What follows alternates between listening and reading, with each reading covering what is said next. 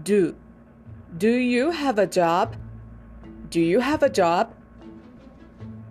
J. Do you have a job? Do you have a job? Do. Do you study? Do you study?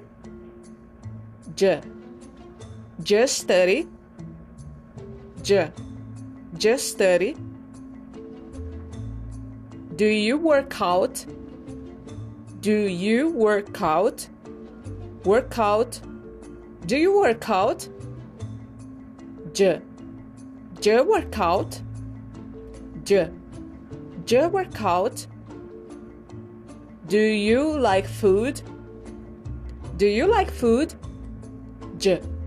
J like food?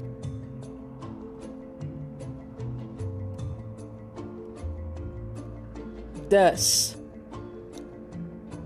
Does. Does she have a job? Does.